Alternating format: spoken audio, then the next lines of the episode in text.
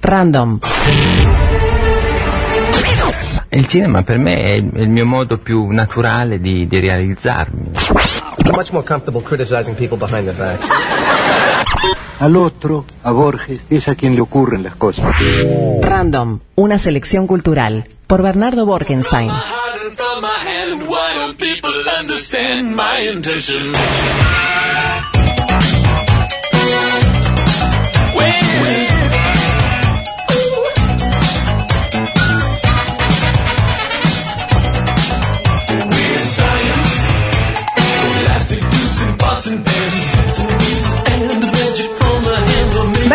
¿Cómo andás? ¿Cómo andan? Buenos días. Buenos días. Buen día, ¿Todo ¿cómo bien? andás? Todo bien, por suerte. Bueno, me alegro, bien. Arrancamos con Weird Science, la canción de la película de los 80. Muy buena. Que, que hizo famosa a Kelly LeBrock, que era famosa en otros ámbitos, no en el cine. este, bueno, pues vamos a hablar de pseudociencia. Weird Science, ciencia loca, es una de las formas para referirse a esto en, en inglés. y, y bueno, es una cosa que está muy, muy vigente ahora en las redes, el pasar cosas por científicas que no lo son. A mí me, me hizo pensar en esto cuando hicimos la columna sobre Galileo, que tú habías traído una noticia sobre el tema de la, Tierra plana. La gente sí, que hay todo un núcleo de personas, un grupo a nivel mundial, eh, asociaciones de personas que creen que la Tierra sigue siendo plana. Claro, eh, que lo creen, esa es la realidad, no tienen forma de demostrarlo. bueno, ¿no? discuten, pero mm, argumentos mm, débiles, ¿no? Exacto, Débiles. sin ninguna base empírica, no va a haber un experimento solo que pueda demostrar. Más bien cuestionan las pruebas de que, que muestran exactamente lo contrario, ¿no? Que la, que la Tierra no es plana y que gira alrededor del Sol. Sí, sí, Ellos sí. cuestionan todo esto. Todos los imanes, rabinos y curas cuestionan la fecha del Big Bang, pero ahí están los científicos con sus pruebas. Este, o sea, hay un tema que es la ciencia eh, es un sistema consistente y coherente de conocimiento que se basa en experimentación y sobre todo en verificación y que se diferencia de otro sistema de conocimientos en que sabe que está equivocada. La ciencia es un sistema de conocimientos erróneos. Pero la ciencia lo acepta, está en permanente revisión y se sustituye permanentemente por eh, conocimientos más sutilmente equivocados o de- equivocados de una mejor manera o con un menor margen de error eh, o de una manera revisitada o por un modelo mejor. Pero siempre hay un margen de error y la ciencia lo sabe. Ese, la ciencia lo sabe, es la gran diferencia. En el momento en que la ciencia dejó de saber que tiene ese margen de error y esa provisionalidad, dejó de serlo. Sí, o sea, la ciencia... Ahí pasa a ser pseudociencia. no, ¿Dónde le estaría el límite, Bernardo? Cualquier cosa. La, la pseudociencia es, eh, es una creencia irracional, este, pero mayormente eh, tenemos que hacer dos diferenciaciones. ¿no? La primera es eh, ciencia y ciencia falsa. La ciencia falsa no es pseudociencia tampoco, porque la ciencia falsa es una ciencia honesta que está equivocada. Cuando la iglesia le discutía defendiendo a Aristóteles a Galileo, lo que hacía era ciencia falsa, pero no pseudociencia. Tenían un sistema de creencias honesto, con una cierta fundamentación que no era empírica, pero era consistente con sus creencias. Bueno, era ciencia falsa, no era pseudociencia. Bien. La pseudociencia es un sistema incoherente e inconsistente basado en un montón de creencias inverificables que se sostiene mediante un proceso muy irracional que ahora voy a explicar de creencias eh, incoherentes. Ahora, ¿cómo sostenemos un sistema incoherente de creencias? Bueno, por un mecanismo eh, psicológico que se llama la disonancia cognitiva, que eso es la piedra angular de todo esto. Porque lo fundamental es que la pseudociencia nunca sigue el paso de experimentación, verificación y reexperimentación que requiere la ciencia. Cuando hablamos de pseudociencia hay una pendiente muy resbaladiza que nos lleva siempre a la pseudociencia en medicina porque es muy seductor hablar de las pseudomedicinas. Voy a tratar de dejarlo para el final porque si vamos ahí no volvemos. Bien. Así que la disonancia cognitiva nos va a permitir explicar todas las pseudociencias. Entonces, la disonancia cognitiva es cuando una persona tiene dentro de su mente dos pensamientos que se oponen y tiene que hacer algo para evitar eh, esa oposición que le, le rechina. Estoy siendo muy simplificado Y realmente. hace ¿no? ruido, sí. Claro, entonces ese ruido que le hace efectivamente genera eh, muchas formas de resolución. En el caso de la pseudociencia, se genera uno que se llama sesgo cognitivo. La mente empieza a actuar como un colador. deja pasar solamente un tipo de información y se hace ciego a otra. ¿Y a cuál deja pasar? A la que confirma sus prejuicios. Lo que le sirve. Lo que le sirve. Solamente veo lo que a mí me sirve. Por ejemplo, Pienso mucho en una secta, por ejemplo. ni que hablar, es el mismo el sesgo cognitivo en las sectas, en los cuadros de fútbol, en los partidos políticos radicalizados, en todos lados es lo que se llama sesgo cognitivo. Pero, por ejemplo, los eh, lo que llaman los anti-vaxxers ahora, ¿no? Todo ese gran movimiento que está ahora oponiéndose a las vacunas, que dicen que las vacunas causan autismo. Son ciegos a cualquier explicación que le puedas dar de que las vacunas defienden a las poblaciones y que en realidad nos protegen de cosas tan terribles como la polio, sarampión, las paperas, eh, la viruela, que es mortal, es terrible lo que la viruela le puede hacer a la población mundial. Que, tanto que se, se erradicó, se logró erradicar de una manera este casi milagrosa en su momento. Este, y sin embargo son ciegos a eso.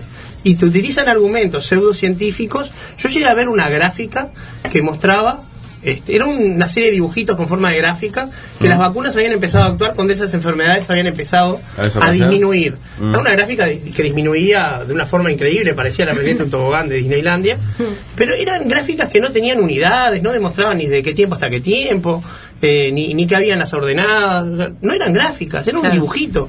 Pero para el que tiene el sesgo cognitivo ese, demostraban fehacientemente que las vacunas eran una, este, una curita que te pusiste después de que cicatrizó. Y se lo creen.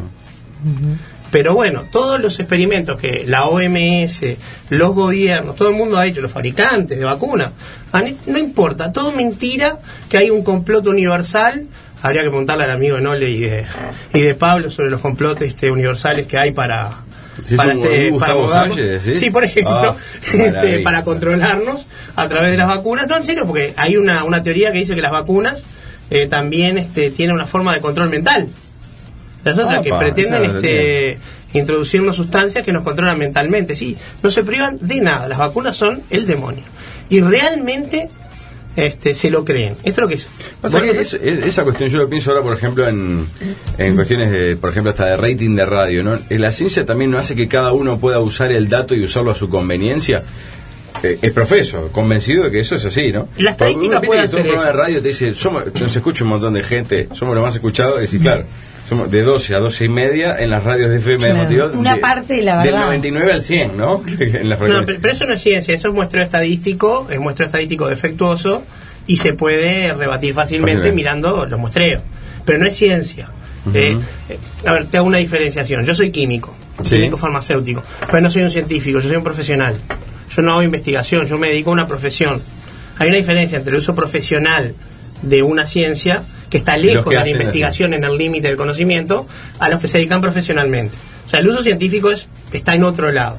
Y sí, se puede mentir, pero la ciencia tiene las herramientas, porque está en constante revisión, para este, denunciar eso y darse cuenta. Claro. Muchas veces se ha mentido y casi todas las veces se ha denunciado y se ha descubierto. Pero la gente que hace pseudociencia sabe que lo hace. A Stanislao Bacharach le pasó. Eh, ¿Lo conocen a Stanislao El Bacharach? argentino. El argentino. Él se dio cuenta cuando estaba haciendo el doctorado que estaba haciendo el doctorado sobre algo completamente falso. ¿En Y ahí fue que largó el doctorado y se dedicó a otra cosa. Mirá, Sí, sabía. y estaba en Harvard. Ay. Este, pero bueno, volvamos a la pseudociencia. Traje dos casos interesantísimos. A ver. Por ejemplo, la cienciología. La, la habrán escuchado hablar por Tom Cruise, Exactamente, Travolta. nuestro referente Ay, en este tema es Tom Cruise. Exacto. Todo bueno, tomado, Ron claro. Hubbard, un extra de ciencia ficción, inventó esta religión que tiene como núcleo central a la dianética, que es una ciencia que no solamente tiene medicina, tiene como una especie de psicología, en la cual hay un aparatito que viene un auditor y tra- trata a una persona llamada auditado, eh, se le cobra una gran cantidad de dinero, por supuesto, y mediante una especie de técnica se lo ayuda a curarse de unas heridas que se llaman engramas, son heridas que están en la mente o en el espíritu, no sé muy bien, y eso son heridas que traes de otras vidas, además. Mm. Y a medida que vas evolucionando, tenés la capacidad de hacérselo a otros y cobrar ¿Cómo se llama eso, perdón? dianética. Dianética. Un excelente. curro importante sin ninguna ¿Eso base sucede científica. acá? Eh, en Uruguay, no ¿Cienciología sé, es en una el mundo religión o una sí. secta ya a esta altura? Las dos cosas. Bien. Y está siendo un problema. En Estados Unidos tiene estatus de religión y todos los beneficios de la religión, incluyendo no pagar impuestos. Bien, esa es una, por ejemplo, que la escuchamos nombrar. Hay libros, hay bibliotecas, hay páginas web, lo que se les ocurra. La otra es el doctor Belikoski. Yo les recomiendo que miren al doctor Belikoski en internet. Es un tipo de, de principio de siglo Sí. que, eh, basándose en la Biblia, demostró, Belikoski. Belikoski, demostró que eh, las plagas de Egipto, la separación del mar por Moisés, todas esas cosas demostraban que la Tierra fue alterada por la aparición de un cometa gigante y un montón de efectos astronómicos que dice que toda eh, la ciencia está equivocada.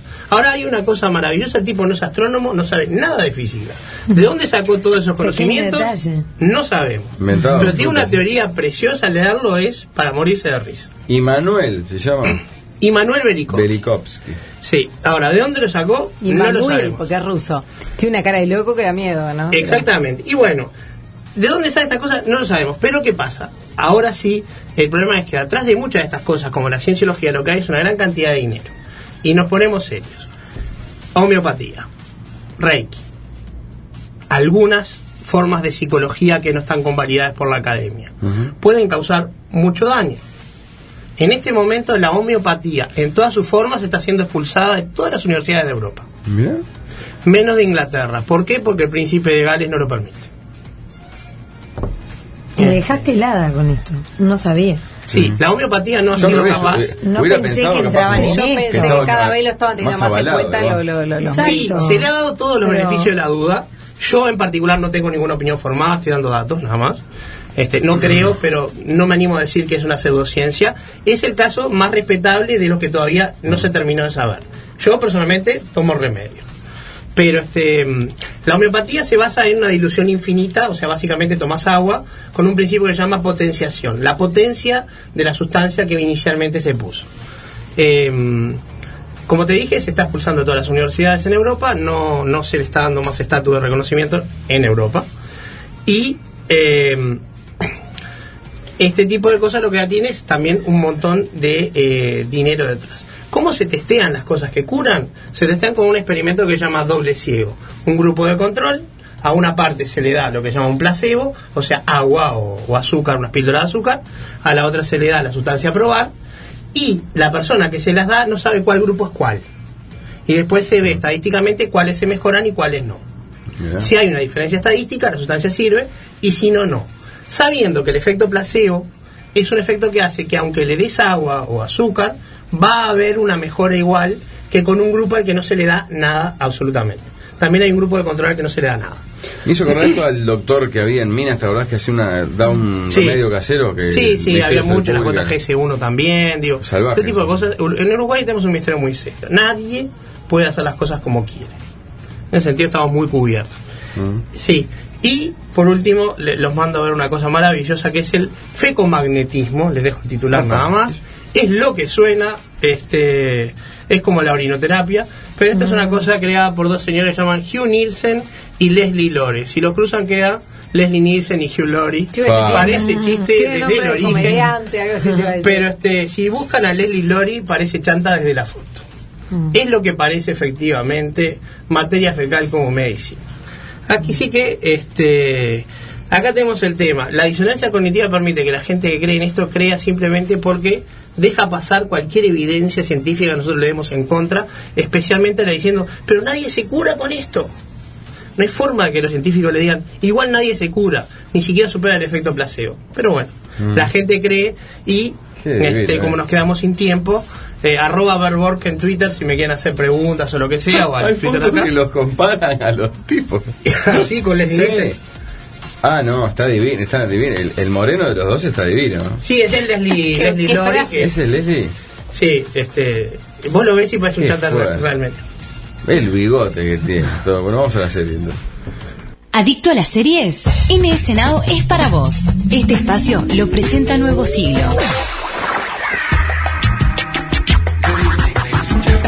Bien, ¿cuál es la serie, Bernardo? Bueno, ya que estamos hablando de series, de, de ciencia, perdón, traje una que encontré maravillosa de un científico americano que se llama Neil deGrasse Tyson, que es un talk show, uno de estos este, formatos en que el anfitrión trae personajes interesantes para hablar, pero en vez de traer vedetes y a Maradona y personas así, trae científicos o actores interesantes que eh, hablan de temas a veces de ciencia, pero a veces también de, por ejemplo, efectos especiales en el cine. Llegó a William Shatner, el capitán Kirk, a Magin Bialik, eh, Amy Farrah Fowler en la serie de Big Bang Theory. eh, montones de, de actores, no me acuerdo otro, este, eh, no me acuerdo de la lista entera porque fueron cuatro temporadas, Sí, sí, sí. hasta ahora empezó en 2015 y tuvo un origen muy interesante. Él tenía un podcast eh, que hacía por internet que está en inglés, o sea, ese no, salvo que uno entiende inglés fluidamente, no, no se puede disfrutar, pero es muy bueno.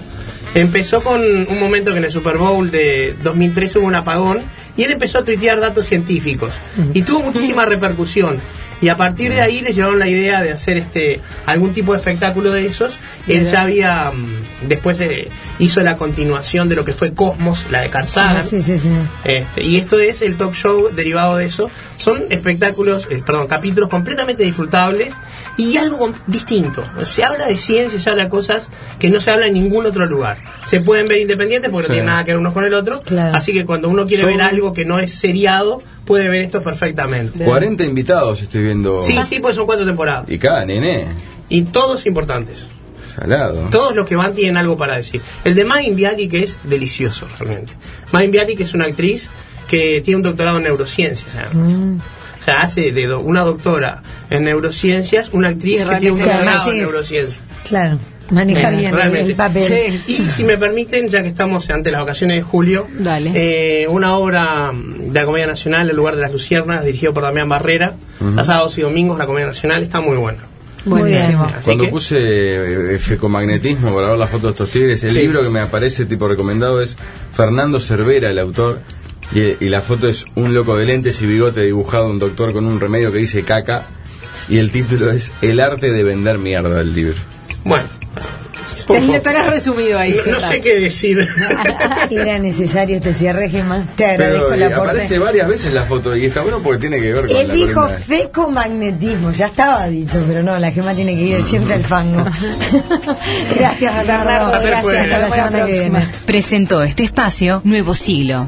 Con NS Now, mira todas las temporadas completas de esta serie donde y cuando quieras. Informate a nuestro sitio web o llamando al 1715.